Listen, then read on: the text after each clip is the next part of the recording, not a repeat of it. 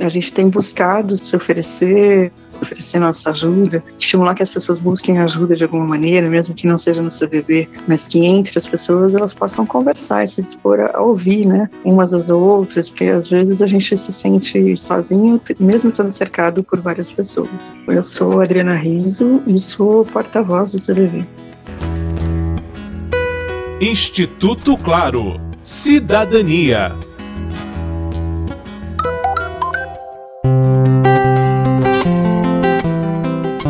Distanciamento da família e perda da sensação de utilidade agravam o isolamento social dos idosos. Essa é a mensagem que o Centro de Valorização da Vida tem transmitido desde o início de abril. A ideia é conscientizar a todos para a necessidade de dar atenção a pessoas com mais de 60 anos, especialmente nesse momento. Esse é um dos assuntos desta edição em que o Instituto Claro conversa com a porta-voz do CVV, Adriana Riso. O CVV ele surgiu em 1962, em São Paulo. Um grupo de jovens visitava hospitais, e nesses hospitais eles perceberam muita gente que tinha tentado contra a própria vida. Quando eles se aproximavam dessas pessoas, elas tinham grande vontade de conversar, de forma que não eram julgadas, não eram criticadas, e começaram a perceber que isso era uma necessidade das pessoas, sentir que alguém se importava com elas, que se elas se sentissem acolhidas de alguma maneira, elas não sentiriam que a vida delas não vale a pena. E assim começou a se viver. Na época, as pessoas procuravam mais pessoalmente né, o local que existe até hoje, que fica em São Paulo, na Rua da Abolição. Foi o primeiro posto de atendimento do CVV e hoje a gente tem mais de 120 postos espalhados no Brasil, buscando oferecer esse apoio 24 horas, né? Hoje por telefone, por e-mail, por chat e pessoalmente também. Como vai você? Eu preciso saber da sua vida. Não é de hoje que o CVV dá atenção especial aos idosos. O alerta aumentou após pesquisa da Secretaria de Vigilância em Saúde do Ministério da Saúde, divulgada no final de 2017. Ela apontou que a taxa de suicídio entre idosos com mais de 70 anos é mais alta do que nas outras faixas etárias.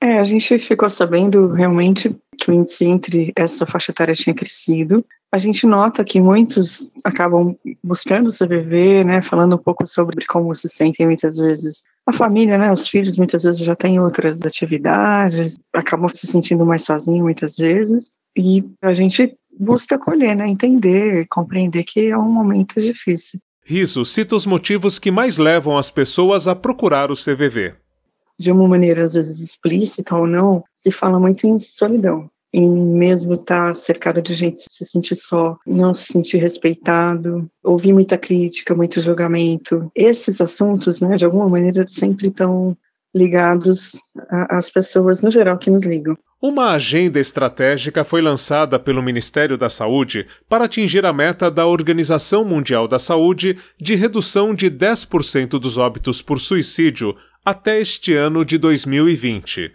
Entre as ações, destacam-se a capacitação de profissionais que atuam na prevenção e a mudança de número do CVV. Desde que a gente implementou esse número 188, que é gratuito, em 2015, a gente atendia um milhão de pessoas por ano. Em 2019, onde já o Brasil todo era atendido pelo 188, a gente fechou com mais de 3 milhões de contatos. Hoje a gente consegue né, abranger todo o território nacional, mesmo não estando com posto de atendimento em todas as cidades.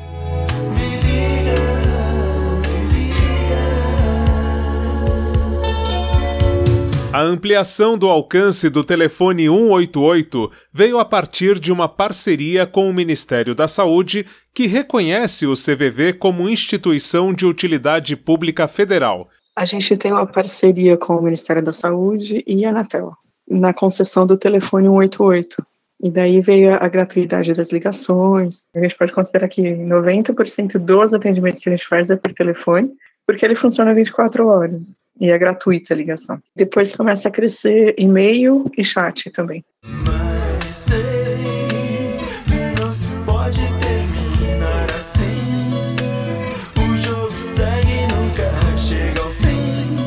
gente procure ouvir de verdade o que a pessoa está trazendo, sem colocar as nossas opiniões, sem fazer críticas ao que ela está passando, por mais diferente que seja a vida da pessoa. Porque eu estou conversando com ela, né, que ela me procurou como voluntária, eu vou tentar entender o que está acontecendo com ela. Exercer da melhor forma possível a empatia que está tão em moda, que a gente fala de é, enxergar o mundo com os olhos do, do outro, tentar se colocar no lugar dele. Isso que a gente tem procurado fazer como voluntária do CBV e exercitando isso para que a gente possa no nosso dia a dia mesmo, independente do horário só que eu estou lá fazendo plantão, mas que eu possa conviver com as pessoas e ser assim também com elas, porque isso é que vai fazer diferença entre a gente poder ajudar alguém ou não, porque mesmo antes do isolamento físico, a gente acaba tendo um isolamento emocional, né? Então, de repente, esse isolamento físico pode resgatar o nosso, nosso convívio emocional. A porta-voz do CVV acredita que qualquer pessoa pode ajudar outra que esteja passando por dificuldade. Para isso, no site do Centro de Valorização da Vida há um conteúdo que orienta como deve ser feito esse tipo de auxílio. A gente tem um material produzido, pode ser usado por todos, consultado, baixado, divulgado do nosso site, que fala sobre isso, né? Como ajudar alguém que está pensando em suicídio. Ele pode ser encontrado no nosso site cvv.org.br e tem um item que chama Conheça Mais. Lá a gente tem materiais que são para livre uso, né? Pode ser baixado, utilizado, tem alguns vídeos.